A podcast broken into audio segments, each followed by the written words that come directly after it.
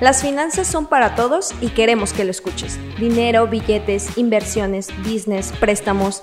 La economía es el pan nuestro de cada día. Cómetelo con café y disfrútalo mientras conoces más sobre el universo de los negocios con nuestro podcast semanal. ¿Qué tal inversionistas? Bienvenidos una vez más a un capítulo de tu podcast en Lead de las finanzas. En esta ocasión tenemos un invitado especial que me da muchísimo gusto tener acá. Él es parte de la familia de Lead y como ustedes ya saben, el, objetivo y el propósito de este podcast, de este espacio, es crear eh, y, darles a ustedes información de valor para que puedan introducirse al mundo de las inversiones desde lo general hasta lo particular, desde eh, inversiones básicas hasta lo más profesional. Y es por eso que les traemos a ustedes cada día, cada semana, un invitado nuevo. En esta ocasión está Andrés Ramos con nosotros. ¿Cómo estás, Andrés? Bienvenido. Hey, Eduardo, muchas gracias por invitarme. Estoy muy feliz de estar aquí. Increíble, igualmente. Eh, y muchísimas gracias por estar acá. Para, para que conozcan un poco más de Andrés, eh, Andrés es licenciado en Administración Financiera por parte de la Universidad de Guadalajara y actualmente es candidato al nivel 2 del CFA. Eh, inició su carrera como analista de, de, banca de inversión en la firma Análisis Bursar, donde participaba en la evaluación y asesoría de empresas privadas para procesos de fusiones y adquisiciones, así como captar inversiones. Después participó por un tiempo en una firma de private equity en México como analista de inversiones. En su carrera ha analizado y participado en la asesoría de empresas de varios sectores y de varios tamaños, desde startups hasta empresas públicas. Sus análisis lo han llevado incluso a obtener el tercer lugar en un concurso nacional organizado por la Sociedad de CFA de México en 2020, con su tesis de, la empresa de Nintendo, acción que se ha revalorizado 50% desde entonces como ustedes pueden ver, e, es una persona de muchísima experiencia que se ha introducido bastante en todo este mundo financiero y que tiene muchísima información para todos nosotros el día de hoy. Estamos muy emocionados para que eh, lo escuchen y, puedan aprender de esta persona tan extraordinaria que tenemos hoy. Nuevamente bienvenido. Muchas gracias. Espero poder ser de utilidad para los, los escuchas, este, que mi experiencia sirva para inspirar a alguien, que de mi experiencia también pueda ah, nutrir y alguien aprender. Este, la verdad estaría más encantado que, que eso pasara. Increíble, pues felicidades porque aquí es el lugar eh, exacto para que pase eso. y bueno, ya platiqué un poco de ti, de, de tu currículum profesional, pero ¿qué nos puedes decir para que las personas te conozcan un poco más? ¿Quién es Andrés y, en qué momento descubres tu atracción al mundo de las inversiones? Pues sí, este, como descubriste, he hecho básicamente mi vida evaluando empresas, descubriendo cuál es el valor de, estas mismas. Este, ¿Por qué? Siempre, siempre he estado interesado por eso de, las investigaciones, de, descubrir cosas y también una pasión por los negocios. Entonces, eh, por ejemplo, el, la valorar una empresa eh, une eso parte de investigar y aprender y ver desde las tripas cómo funciona una empresa. Entonces, para mí, eh, hacer una carrera en lo que ha sido banca de inversión, en lo que ha sido private equity, eh, ha sido fascinante para mí, ha sido mi más grande pasión y estoy muy agradecido por el camino que he tomado, este, porque básicamente cada día es algo nuevo, cada día me divierto mucho viendo y conociendo nuevas empresas. Entonces, bueno, básicamente eh, platicaste un poco de mi currículum, pero a ver, la experiencia en este tipo de segmentos, en el segmento financiero, este, lo que puede ocurrir en dos años, se sienten como si fueran cuatro años. ¿Por qué? Porque terminas viendo 200 eh, empresas en un año, ¿sabes? Este, Analizando modelos de negocios muy diferentes, eh, empresas de diferentes tamaños, de diferentes segmentos. Entonces yo que he tenido la gran fortuna de ver todo tipo de empresas, ser más un generalista, es, he sido bendecido básicamente con toda esa, toda esa experiencia. Entonces, eh, mis comienzos, eh, como... Eh, es, una historia, de hecho, un poco, un poco graciosa y también un poco vergonzosa. Yo descubrí, la, yo descubrí mi pasión por las finanzas desde muy temprana edad, casi desde la secundaria. Este, descubrí que era lo que quería hacer, me gustaba el mundo de los negocios, este, me gustaban las matemáticas, pero las, las inversiones en específico ah, fue por un videojuego. Ah, por ahí de hace, hace décadas, hace, hace una década, eh, había un videojuego antes de que, o sea, por ejemplo, hoy en día muy popular Fortnite y todas esas cosas que tienen accesorios para los personajes. Había un videojuego entre ellos que podías conseguir accesorios para tu personaje y estos accesorios podían ser vendidos en, un, eh, en unos mercados digitales que los mismos usuarios habían creado. Entonces, eh, justamente este juego tenía una currency digital casi, o sea, muy similar a cómo este, funcionan hoy las monedas digitales, que las podías intercambiar en el mismo juego. Entonces, los, los artículos de este juego estaban ligados a esa moneda digital. Entonces, los mismos, los mismos usuarios eh, generaron una economía en base Wow. a este juego.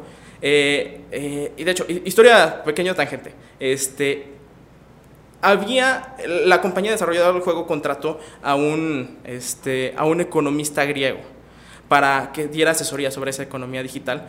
Ese economista griego, cuando se dio la crisis de, Grecia hace un par de años, fue el que entró como ministro para resolver este tema. Wow. Eh, honestamente no hizo nada, no hizo nada, no hizo nada para resolverlo, lo que, lo que prueba de que tener un experimento en economías digitales no puede ayudar a lo mejor en, las, en la verdadera economía, pero eh, para hablar de la seriedad de lo que era esa economía digital. Entonces eh, yo lo que hacía era este, comprar ciertos artículos y luego revenderlos a un precio más alto, porque yo veía los precios siempre. Entonces tenía en mi cabeza cuál era el precio de tal cosa. Cuando veía algo que estaba vendido barato y que alguien lo estaba comprando más caro, este, yo siempre compraba barato, vendía caro. Lo que, o- lo que básicamente es la- el principio de inversión. Exacto, Compra, tal cual. co- compra barato, vende caro. Súper interesante, Andrés. Y de hecho comentaste dos cosas importantes, ¿no? Que aquí es donde quiero empezar a, a- a ser muy este, claro. Dos cosas importantes fue, una, te apasiona muchísimo, ¿no? Tú encontraste tu pasión en la inversión y, y en, y en todo este mercado financiero desde muy corta edad y hoy te dedicas a eso, ¿no? Eso es algo muy importante. Y la otra, te dedicas a literal descubrir el valor de las empresas. Exactamente. O sea, para- es el principio más básico para poder entrar a este mundo, porque para poder eh, saber si estás comprando a buen precio, si es una buena oportunidad, necesitas encontrar el valor eh, real de las cosas, que eso es yo creo que una de las habilidades más importantes a desarrollar para poder involucrarte en este mundo. Y aquí voy a entrar a, una, a una parte importante porque eh, desde que iniciamos el podcast y ya desde hace algún tiempo, muchas personas, muchos inversionistas me han preguntado personalmente o en la página de Elite, ¿qué se necesita? Me dicen, ¿qué necesito Eduardo para poder estar como tú, estar en ese mundo de las inversiones? Oye, yo quiero ir a Nasdaq, oye, yo quiero comprar empresas. ¿Cómo, cómo, cómo es este camino? ¿Y tú qué le dirías a esas personas que quieren em- iniciar en el mundo de las inversiones? Eh, ¿qué- ¿Cuál es ese camino que necesitan empezar a, a- a recorrer para poder llegar a este punto o quizás más alto? ¿no? Sí, claro. Eh, afortunadamente, el camino de las inversiones es, un, es, es- es realmente gentil. eh, gentil para todos. Porque no necesitas de seguir cierto camino para que te lleve a eso. Eh, si tú te lo propones desde cualquier trasfondo que vengas, tú puedes llegar a ser un inversionista, tú puedes llegar a, a entrar al mundo de las inversiones. Por ejemplo, ca- mi caso en particular, yo vengo de un pueblo muy pequeño, del cual el conocimiento de las finanzas es básicamente nulo. Teníamos Electra, Electra, la- teníamos finanzas apalancadas, era lo único que teníamos. Este, entonces, eh, a pesar de yo venir de algo muy, casi me considero como un outsider dentro de la industria, eh, si tienes la pasión, eh, te gustan los negocios, si te gusta eh, esa búsqueda, esa curiosidad natural que tienes como en tu personalidad, en, en lo que te gusta hacer, ese, ese ahínco por investigar. La pasión es, este, las inversiones es un campo que va a ser muy atractivo para ti y que te va a llenar de, este, de, de felicidad. Entonces, eh, habiendo dicho eso, de que cualquiera puede llegar a ser inversionista, cualquiera puede llegar a entrar al mundo de las inversiones, independientemente de dónde vengas, una cosa es ser inversionista, este, eh, que bueno, cualquiera lo puede ser, desde que tú tienes un negocio, eres empresario, este, tú te dedicas a vender casas, comprar casas, incluso si tú tienes un producto y lo, re- y lo revendes, eh, estás siendo inversionista, porque estás comprando algo para venderlo más caro, eso es inversión. Entonces cualquiera puede ser inversionista, no, no hay necesidad de, este, de meterle mucho tiempo. La otra cosa es ser también eh, analista de inversiones o inversionista de profesión. La, ya la profesión sí es algo que hay, que hay que ser muy sinceros, es algo que se le tiene que dedicar tiempo. Eh, y honestamente, lo, la inversión se asemeja casi mucho a un deporte, porque tienes que dedicarle eh, y tienes que hacer sacrificios y tienes que darte cuenta de que si te vas a dedicar a eso es porque básicamente va a ser casi tu vida. Entonces, se asemeja mucho a un deporte. Tienes que practicar todos los días, tienes que tomar una carrera o tienes que tomar un camino que te lleve y te entrene hacia, eso. Por ejemplo, Obviamente es más sencillo si tú entras en una, en si estudias una carrera de temas empresariales, finanzas, la, mejor de todas para, para ser un inversionista, un analista de inversiones. Este, pero puedes incluso ser este, analista de negocios, administrador de empresas, contador. Este, obviamente eso te da una ventaja porque te, ya te involucras desde los negocios desde muy pronto. Pero por ejemplo, hay inversionistas muy, muy importantes y muy grandes que eran ingenieros. el mismo Carlos Slim. Carlos Slim, por ejemplo. Pero él, él, él, es, por ejemplo, uno de los mejores allocators de capital, si no es que el mejor en México. Este, hay inversionistas que son abogados de profesión y que tienen un mindset muy bueno para captar cuál es una, una muy buena inversión. Entonces, este, mientras sepas que sea tu pasión, las inversiones, los negocios, los mercados, este, si tú le dedicas tiempo, te entrenas en cómo aprender a evaluar empresas, en cómo aprender a, analizar empresas, si tú te entrenas eso, puedes llegar a, hacer. De hecho, hay, hoy en día hay mucho contenido en Internet, hay cursos, hay podcasts, hay canales de YouTube, tutoriales, libros, sobre todo los libros. Los libros, eh, hay muchos libros de, que hablan de no solo de, de, analizar este, cosas financieras, sino de las historias de emprendedores, las historias de un negocio, que te enseñan eh, a cómo analizar un modelo de negocios, que eso es lo más importante este, cómo analizar un modelo de negocios, cómo, cómo las empresas ganan dinero, en qué gastan, etcétera, etcétera. Este, eso también ayuda a nutrir tu, eh, tu sagacidad pues de, eh, en cuanto a cómo analizar una empresa. Eh, y otra, les digo, hay muchas cosas gratis por ahí, muy importantes, pero también hay ah, cosas de mucho valor, este, maestrías, posgrados, todo lo que sea. Una de las cosas más que a mí me gustan más para este segmento que te prepara es el CFA, por ejemplo, la certificación del CFA. Y, y, antes de que entremos a, detalle de, para que nos expliques qué es el CFA, hay que recalcar lo que está comentando Andrés aquí con nosotros, ¿no? Que, punto número uno, cualquiera puede ser inversionista. Literal, cualquiera se puede dedicar. De hecho, seguro muchísimas personas en su vida han sido inversionistas, ¿no? Desde, sin saberlo. Sin saberlo, exacto. sin sentirse como tal. Ah, eh, tal cual, ¿no? Pero, pero diferenciar eso a vivir de las inversiones y, crear y dedicar tu vida a las inversiones, lo, relacionaste muy bien con, por ejemplo, los deportes, ¿no? Es, es entregar tu vida a, algo en específico y ser disciplinado y constante a través del tiempo para poder adquirir las habilidades necesarias para poder realmente trascender, vaya, en, este, en esta profesión que es tú lo acabas de decir, o sea, es, muy amable, muy amigable y está en todos lados. O sea, que, o sea, le da la bienvenida a quien sea. Tal cual. Independientemente del background. Cual sea puede, puede entrar al mundo de las inversiones. Literal. Entonces, es, es algo muy importante eh, porque aquí es lo que buscamos crear. Buscamos crear que las personas se sientan cómodas y que, y que vayan quitándose esas creencias limitantes que nos han inculcado o nos han...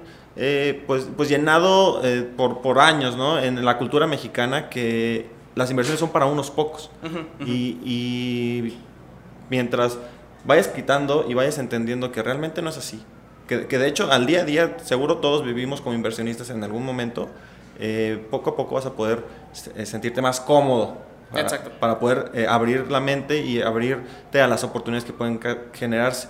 Y ahora, sí, ya dirigiéndonos a las personas que sí quieren dedicarse como profesión, ¿no? Y, y como tú comentaste, Hoy en día la tecnología y las redes y la comunicación nos permite poder educarnos de una manera gratuita y muy sencilla eh, con el Internet, ¿no? distintas plataformas que nos, nos proveen de información, cursos, bla, bla. Este mismo pero, podcast incluso. Exacto, no como este.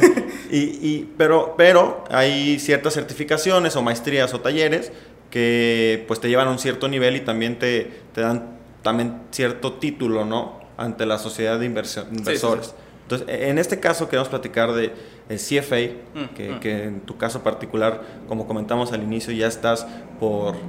candidato a nivel 2. Como candidato al nivel 2. Ah, bueno, candidato porque ya hice el examen, este, sé, los resultados del examen en, en dos semanas, y Estamos... sé si voy a ser felizmente candidato a nivel 3, ojalá, este, pero sí.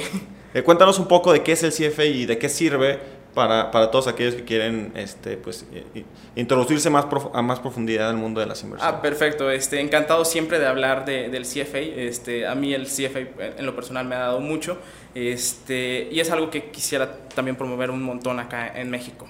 Eh, el CFA es, un, es una certificación que en lo personal y creo que en, en el conocimiento de, o sea, de la industria financiera se puede considerar como la certificación más importante eh, para los profesionistas de, inversión.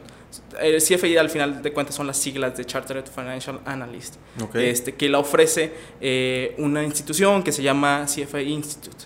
Eh, y como te digo, puede ser considerada la certificación más importante por los méritos de que lo que pasa es, es un programa muy, muy extenso, de tres años casi, eh, que a lo mejor... Es una carrera. Eh, casi básicamente una carrera, que se puede considerar casi como similar a un posgrado, Sí, pero creo que más se compara con un MBA, pues.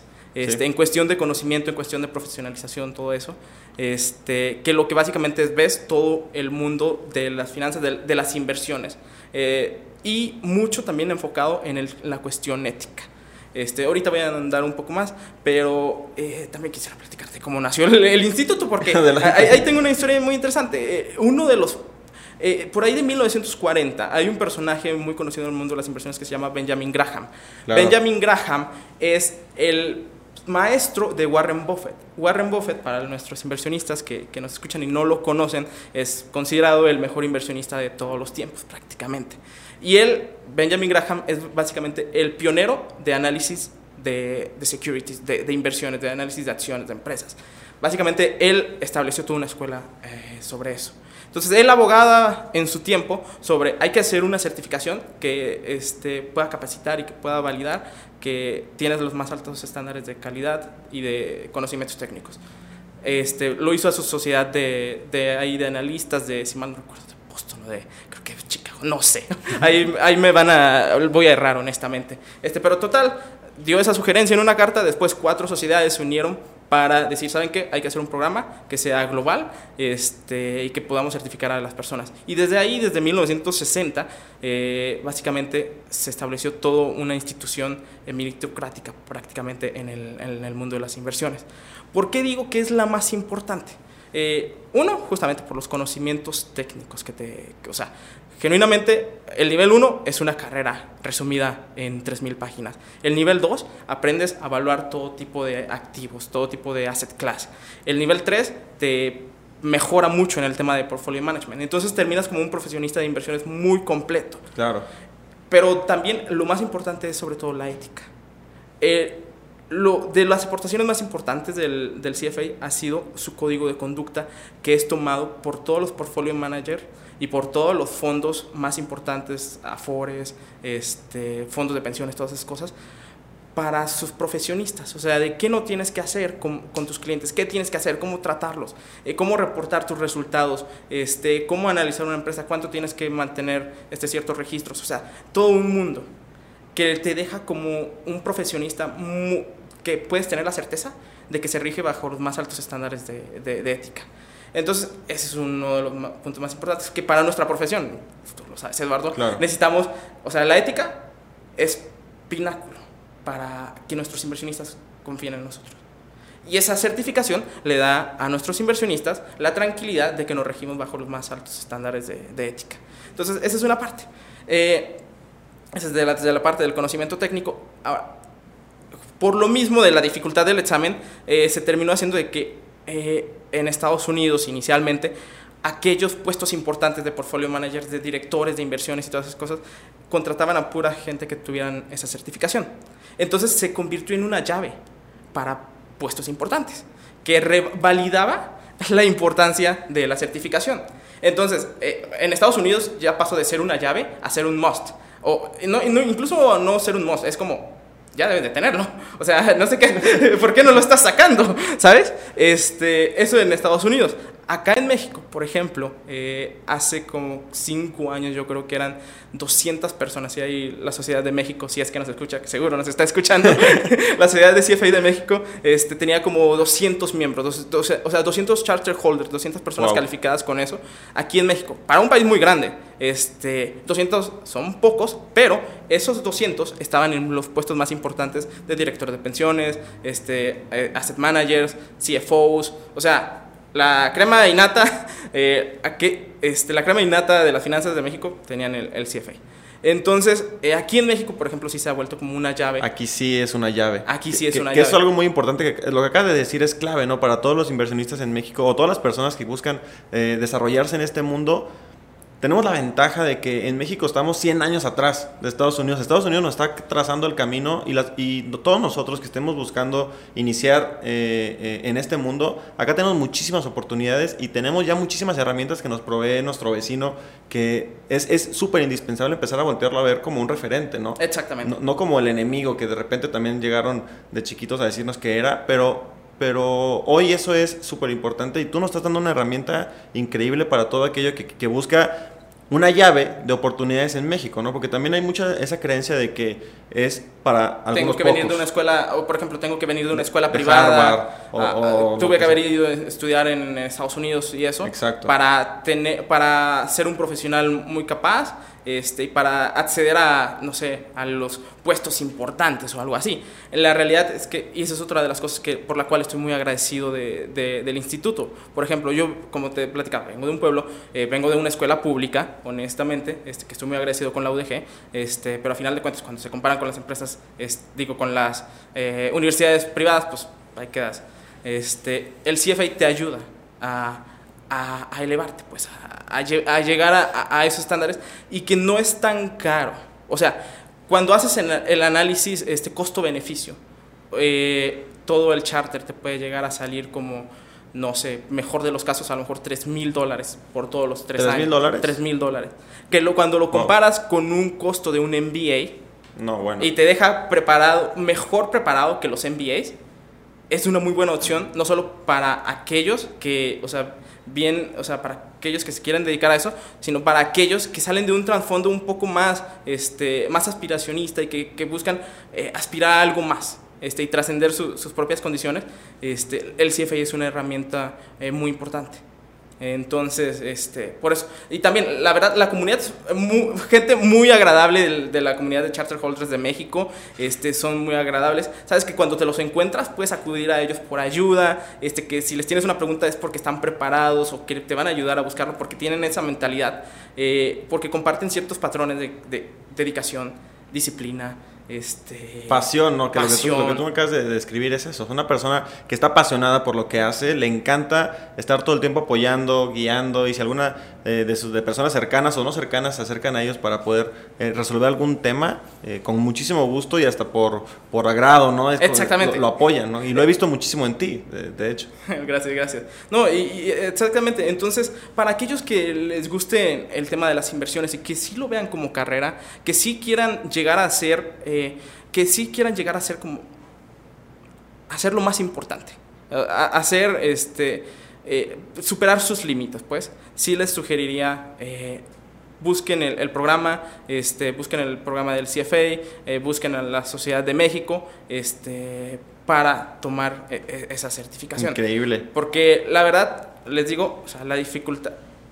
Sí, es un camino muy grande, porque es un, les digo, es un programa muy difícil. Contenido muy extenso, exámenes muy difíciles, creo que es considerado uno de los exámenes más difíciles en, en- en todo, en todo el mundo, este, pero es pura, puros méritos. O sea, Claro. es, es autoestudio, eh, hay que tener eso claro, es, es autoestudio, eh, y son tres exámenes al año este, que tienes que pasar uno, uno por uno. Digo, al final, al final del día por eso es que abre las puertas que abre y por eso es que es tan prestigioso, ¿no? Porque no, no cualquiera solamente por ir eh, ya va a tener el título. Eso es algo muy importante y es muy, muy importante la herramienta que acabas de compartirle a todos los inversionistas que nos están escuchando. Y, y- y me encantaría que pasáramos a algo un poco más, más eh, presente, ¿no? Hay- mucho se ha hablado de, de- de la situación actual eh, eh, mundial Sí. en el mercado y, y me gustaría que nos dieras tu opinión de, para ti Andrés, o sea, tú cómo visualizas o cómo ves, cómo analizas o qué analizas de la situación actual eh, que estamos viviendo. Sí, ah, y hablando un poquito más específico de, lo- de los mercados, imagino, ¿no? Ah, Dios, ah, ok, es, es una pregunta difícil porque este, aquí van tantito mis dos centavos de- del tema. Este, estoy un poquito preocupado, estoy algo preocupado. Eh, ¿Por qué? Eh, hay muchos síntomas de que yo llamaría como de euforia eh, en las condiciones actuales de los mercados. Y te voy a poner unos ejemplos. Hay, hay estudios que las valuaciones, por ejemplo, en las startups, eh, para este último trimestre que pasó, es como cuatro veces más grandes la media en cada ronda de inversión de startups, es cuatro veces más grandes que hace cinco años Wow. lo que estamos diciendo de que la evaluación en las startups ha crecido de forma bastante, bastante grande. Y eso es una cosa, eso, eso es un asset class, los startups. Hoy en día la evaluación de los mercados también está este, en múltiplos históricos. ¿Y a qué, a qué- a qué me refiero cuando hablo Sí. de evaluación de, de- de una empresa? Es el precio que tú pagas por múltiplos comparados, por ejemplo, con las ventas que hace la empresa, con las ganancias, los beneficios de la empresa, eh, ese precio que pagas dividido entre, entre eso eh, hace, hace, un múltiplo y están en números históricos. En históricos desde hace 25 años. Entonces, tenemos las evaluaciones altas en startups, tenemos este, los múltiplos históricos también en, en all time heights en, en, el mercado. Y también una cosa que este, a mí que a mí también me, me preocupa es, por ejemplo, el, el yield de los bonos eh, corporativos por debajo de los grados de inversión, lo que se le conoce como high yield bonds, eh, comparado con el yield de los bonos de tesoro, que son los, este, los instrumentos de deuda más seguros de todos, están en números, están en números mínimos. ¿Y a qué me refiero con este yield? Porque ahí muchos se van a sacar de onda. Este... Sí, aquí ya estás perdiendo como al 80% de, de, los que nos escuchan. déjame lo retomo, déjame lo retomo. La tasa a la que tú le prestas al, a, a, aquellas empresas un poquito más riesgosas está mucho más, más bajo del tema histórico. Comparado con el costo del dinero que se mide con, por ejemplo, con los bonos, con los bonos de, de gobierno. De ¿Qué nos dice esto? Que la gente le está dando nada de preocupación prestarle a las empresas un poquito más riesgosas, o, o sea, a, las empresas más riesgosas. O sea, que no hay miedo, no hay miedo ahí afuera, ¿sabes? Entonces, valuaciones altas, mucho dinero este, rondando a las startups, estamos hablando de dos cosas. Hay mucho dinero, o sea, derivado de, todo lo, de todas las estrategias del gobierno de Estados Unidos que inyectó mucho dinero a la economía, no solo el año pasado, sino a raíz de la, de la crisis del 2008, que empezaron a inyectar bastante dinero, que por eso cayeron las tasas, pues, había mucho dinero circulando. Estamos hablando de que hay mucho dinero en las instituciones financieras y este, hay poco temor. Y hay poco temor, a mí me da temor, honestamente. Este, esa, normalmente eso es signo, e, ese signo, ese, esa euforia, y sobre todo, por ejemplo, ese, ese, esa métrica que yo te digo, la, los, las tasas high yield menos el bono corporativo, suele pasar antes de, de rompimientos de ciertas burbujas Exacto. o antes de ciertas crisis. Y, y por, a ver, pero ¿por qué, ¿por qué pasa esto? Porque implícitamente tú le estás prestando a empresas más riesgosas este, más barato. ¿Qué significa? Que no estás, uh, estás cómodo con cualquier cosa, ¿sabes? Y cuando tú pierdes el miedo, es cuando más cosas pueden salir mal. Sobre todo eso pasa cuando este, en el análisis de inversiones. Exacto. De, de que si tú, pierdes, si tú no consideras el precio que estás pagando, si no consideras el rendimiento que puedes estar ganando y el perfil de la, de la contraparte, que en este caso son a lo mejor empresas más riesgosas, este, ahí es cuando es más propenso a que las cosas salgan mal. Entonces, históricamente, hay estudios que lo validan, históricamente, de tres, los rendimientos tres años después, cinco años después, después de que hayan llegado a, a evaluaciones muy altas, tienden a ser negativos incluso los rendimientos, los rendimientos futuros. Entonces, al menos en base a la experiencia de otras crisis, todas estas indicaciones que, o sea, todas estas señales que están ocurriendo hoy en día, en lo personal sí me preocupan. Este, y es algo que muchos asset managers están hablando también, este, pero es que también siempre está el eterno debate. Este tiempo, esta, esta vez es diferente las cosas. O sea, siempre es diferente. Siempre, siempre es diferente, pero Oye, esas son las tres palabras más, más, uh, más peligrosas. También. Más peligrosas. Oye, Andrés, y esto que comentas es súper importante e interesante, ¿no? Cómo es que a través del tiempo, esto que estamos viviendo, o sea, siempre vivimos ciclos. Sí. Y los ciclos se repiten y son constantes y, y sí. siempre presentan las mismas señales y aún así siempre, siempre, siempre caemos en lo mismo, ¿no? ¿A qué, debe, a qué crees que se deba esta repetición o que, o que caigamos en lo mismo? Con la, las tres palabras que acabas de decir es que ahora es diferente, ¿no? Simplemente yo creo que es este, las tendencias humanas, o sea, eh, behavioral economics, behavioral finance, o sea, nuestro, nuestra misma mentalidad, honestamente. Eh, somos humanos, a final de cuentas. Estuvimos programados desde hace tiempo uh, para comportarnos de cierta manera y pueden pasar los siglos y vamos a seguirnos comportando y pensando casi de la misma manera. Así que sí, hay, hay factores que dicen pueden ser diferentes, las tasas están históricamente más bajas de, lo común, este, pero será sostenible, no sabemos. Este, la inflación por ahí está pues, surgiendo otra vez el fantasma de la inflación y puede hacer que eso empuje las tasas de nuevo eh, hacia arriba. Y eso es algo que nos enseñan a nosotros en economía eh, en, la universidad y, y cuando ya lo vemos decimos, no va a pasar, no. Pero también, por ejemplo, la Fed sale a decir de que no va a subir las, va a considerar subir las tasas hasta 2023 y, y eso es solo pensar en subir las tasas en 2023, no, no hasta mucho después. Entonces, pues sí hay factores macroeconómicos que, que nos ayuda a pensar que puede ser diferente. No sabemos. A ver, la, la, realidad es que aquí nunca se sabe. o sea, si se supiera, bueno. en, otra, en otro lugar estaríamos. en otro lado. No, no, es imposible predecir el futuro y es algo súper interesante eso, ¿no? Pero toda esta información que a ti con tu experiencia y con tu profesión y, con el trabajo que has, que, y tanto trabajo que le has dedicado, toda esta información que has recabado y, y, la capacidad que tú tienes de analizar y de visualizar todo el entorno, ¿no? no, diría todo el entorno, bueno, cosas importantes. Pero, verlo, verlo a, mayor profundidad que la mayoría, ¿no? La mayoría solamente pues existen y fluyen con lo que sea que pase. Que, toda esta información a ti de qué te ayuda, o sea, tú, tú, tú para dónde te dirigirías, ¿no? Porque es imposible salirte. O sea, tú ves todo esto y dices, no, pues ya, ya no quiero jugar. Pues no, o sea, al final el juego está para todos. La diferencia que yo logro notar aquí es que tú puedes tener un poder de decisión distinto al de la mayoría, porque el de la mayoría va y a lo que pase, ¿no? y le echa la culpa a alguien más. O sea, tú con toda esta información y gracias a toda la experiencia y, y la dedicación y el trabajo que has hecho, ¿cuál es el camino para ti? O sea, ¿cuál es el camino que tú puedes elegir tomar o no tomar? Mm, yo, yo, lo que sugeriría, y respecto a, eso, a, estas condiciones de mercado actuales, este, es, es momento de sí ser más eh, inteligente en, lo que inviertes. Eh, ponerle un poquito más de, atención. Eh, y obviamente también, por ejemplo, depende mucho del portafolio de cada persona. Y, y, creo que más que nada hoy en día se necesita mucho diversificar. Este, si estás en acciones, es momento de a lo mejor migrarte un poquito a lo mejor a, este, a, cierto tipo de renta fija, a otro tipo de activos, este, real estate, private equity, a eh, meterle a lo mejor más dinero a tu negocio, eh, no sé, sí, sí diría que es un momento de diversificarte. Este, yo en lo personal eh, tengo algo de miedo de lo que puede pasar en los mercados en los siguientes años.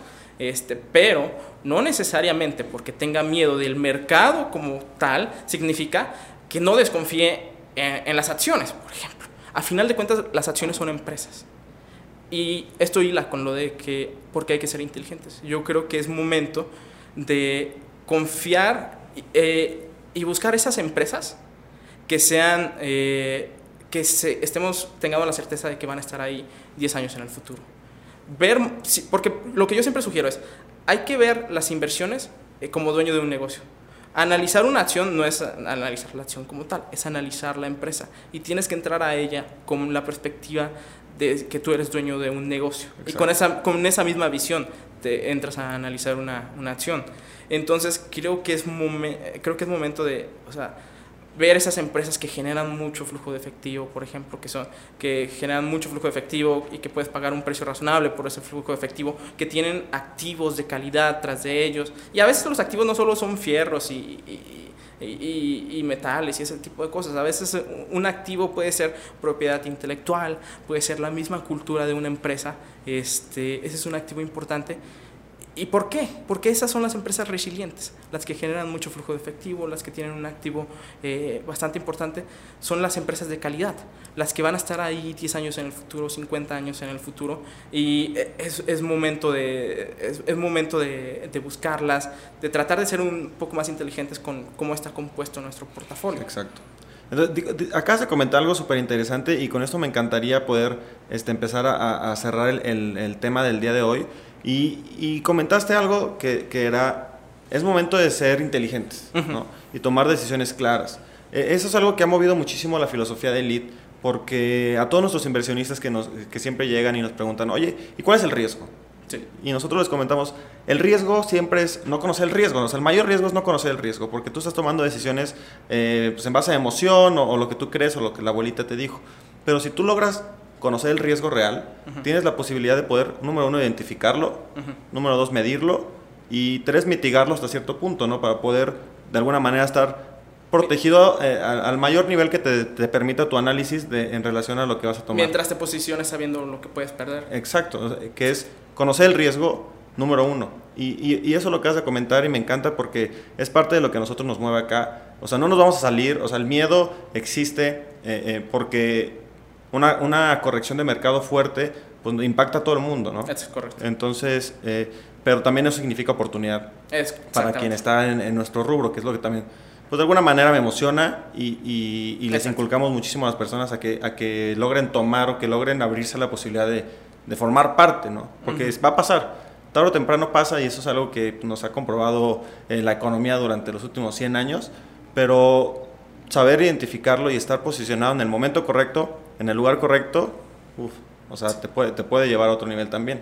Entonces, eh, el, el, día de hoy se nos pasó volando, honestamente. Pasó muy rápido, honestamente. y, y, y, fue bastante educativo y emocionante poder escucharte porque literal eres alguien que se ve que ama ah, lo que hace, que se apasiona y eso hizo que el tiempo pasara volando, ¿no? ya pasaron 40 minutos y yo podría seguir escuchándote muchas horas más. Y, seguro vas a estar de vuelta en este canal y seguramente los inversionistas y todos eh, nuestros escuchas van a estar mucho más interesados y, y, vamos a buscar la manera de que estés acá y volver a retomar ciertos temas, pero por lo pronto te agradezco muchísimo que estés acá, que nos compartas de tu energía, de toda tu experiencia y, y de los consejos que nos, que nos compartiste para poder formar parte o poder eh, hacer de las inversiones un estilo de vida, ¿no? Y, poder hacerlo de la manera más profesional y, correcta posible.